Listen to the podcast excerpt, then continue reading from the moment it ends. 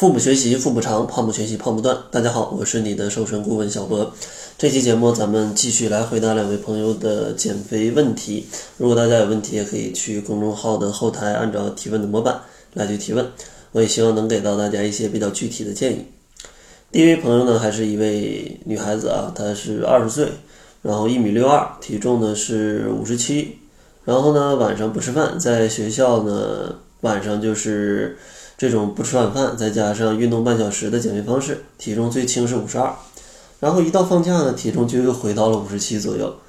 然后好像饮食是早上代餐粉，中午一个馒头，两份蔬菜，然后一周才吃一次肉，晚上呢吃一些水果，或者是喝一些代代餐粉。咱们来分析一下他的问题啊。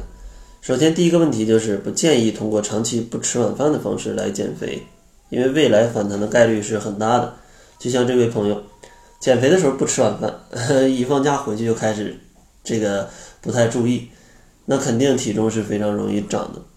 所以说，如果你真的能一辈子坚持不吃晚饭，你可以使用这种方式。但如果你不能，从减肥的角度来看，它是肯定会反弹的。当然，可能不吃晚饭对健康也会有一些影响。但如果你真的两顿饭安排的特别好，其实。呃，也不是不能接受，你再通过合理的加餐，但最大的问题就是很多人根本坚持不了超过三五个月，啊，甚至是可能一个月都坚持不住。那这样的话，这个减肥方法就没意义，因为反弹的概率太大了。第二个需要注意的点就是这位小伙伴，他减肥的时候吃两顿代餐，这是我非常不提倡的。如果你去食用代餐，其实代餐吧，它是一种比较健康的减肥产品。这个咱们得承认，但最多一天就带一顿饭，因为一顿代餐能将热量控制在一百大卡以内。如果你带两顿饭，两百大卡以内，再加一顿饭，五六百大卡，对吧？因为正常人一顿饭差不多五百大卡左右，那你这样的话能量负亏空太多了。而且你想嘛，减肥结束了，你还每天都能吃两顿代餐？肯定不能嘛，也是要钱的嘛。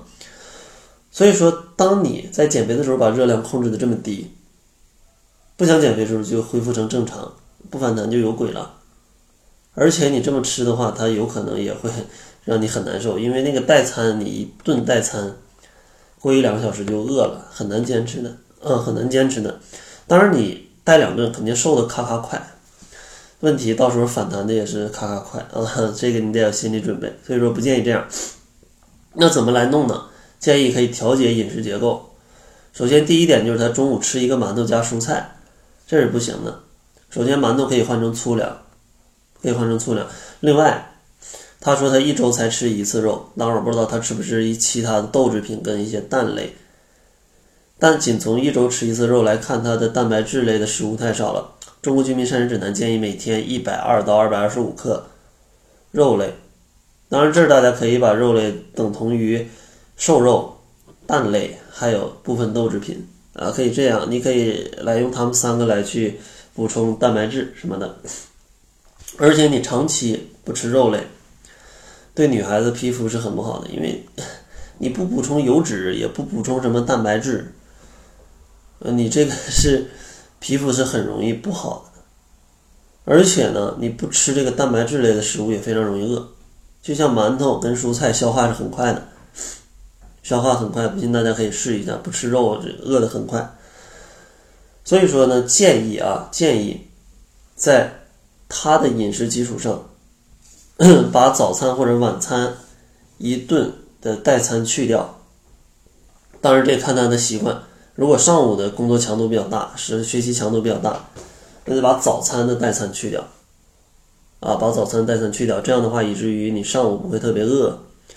然后饮食怎么调节呢？变成了主食加蔬菜加肉类的组合。主食呢可以选择粗粮，或者说我不知道你中午吃的馒头有多大。如果真的是有一个手那么大的馒头，那我你可以把馒头一分为二，一份早上吃，一份中午吃。当然也可以换成其他的主食，就这么打个比方。然后增加蔬菜，你你中午就吃两份蔬菜，我不知道这一份又有多少。中国居民膳食指南每天蔬菜三百到五百克。所以说，如果少的话，可以加一些。另外，按中国居民膳食指南，一百二到二百二十五克的肉类，把它也一分为二，放到早上一份，中午一份，或者分成三份，早中晚三份也是 OK 的。一百克肉类差不多就是你手掌心这么大，扑克牌这么厚的一块瘦肉的肉排就是一百克。大家可以根据你自己的量来去把它分成两份或者三份来吃，这样的话，呃，会比较健康，对于你的减肥是比较有帮助的。然后咱们再来回答另外一位朋友的问题啊，四十二岁女性，一米六二，一百一十斤，没减过肥，她也不想减肥，她只想保持体重。近期的饮食呢，就是没有高油高糖的食物，然后晚上不吃主食，不吃肉，三餐都加了很多蔬菜。然后红枣跟酸奶她不敢喝，啊不敢喝，他想问这样做可以吗？另外能不能吃红枣跟酸奶？首先咱们说它几个不错的点，不吃高油高糖的食物很好啊，这样可以很有效的去保持你的体重。然后说一下还是不吃晚餐的这个问题啊，晚餐不吃主食跟肉。如果你可以一直这么坚持的话，你这么吃其实 也不是不行，但如果你未来可能要变成晚餐吃主食又吃肉，那你未来可能有反弹的风险。当然，如果你真能就是控制好总量，把它划分成三份儿，那是不会涨的。但正常人很难做到这样。然后咱们来说它的问题，就是这个红枣能不能吃？其实这红枣你要分它是这个鲜的还是干的。如果是鲜的的话，呃，你一天多吃点都没问题，因为它水分很充足。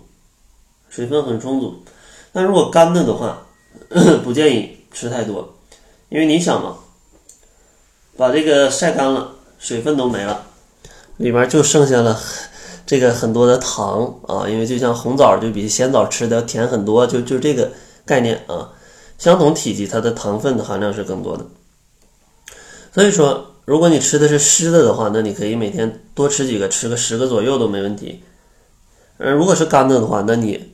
每天最多就吃五个左右吧，啊，解一下馋。就可以了。然后酸奶能不能喝？其实酸奶的营养并没有大家想象那么好，其实它的营养价值跟牛奶差不多，差不多。只不过建议如果有乳糖不耐受的朋友，就是你喝完牛奶会拉肚子，那就可能就是你消耗不了这些乳糖，那你可以喝酸奶啊，这里是没有那些乳糖的。然后如果要喝酸奶的话，注意。想减肥或者想保持体重，不要总喝那些带有各种果粒的或者配料表里明显添加很多糖的，这个不要喝，这增加了很多不必要的热量啊，不必要的热量。另外，有很多朋友觉得酸奶 营养价值很高，因为里面有益生菌，但并不是这样的。这个益生菌想要存活，它是需要一个低温的环境的，是需要在这种冷藏柜里的。所以说，你想这个东西从出厂，它不可能一路都有冷藏柜，而且有些超市直接把这个东西就不放在冷藏柜里，像很多益生菌的饮料都不放在冷藏柜里，就放在外面摆着，那个益生菌都死了，那个益生菌都死了。所以说，你喝这些益生菌的尸体是没什么太大的价值的。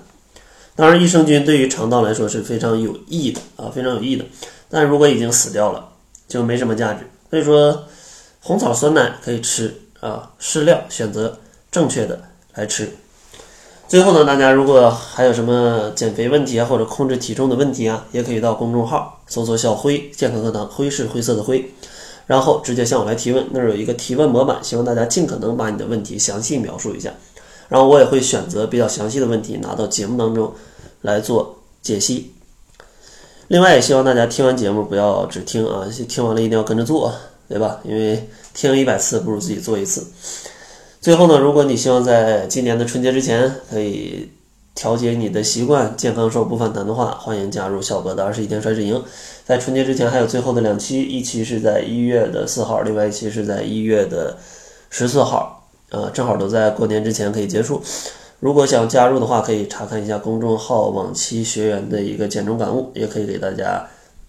提供一点信心吧，啊，那好了，这就是本期节目的全部，感谢您的收听。作为您的私家瘦身顾问，很高兴为您服务。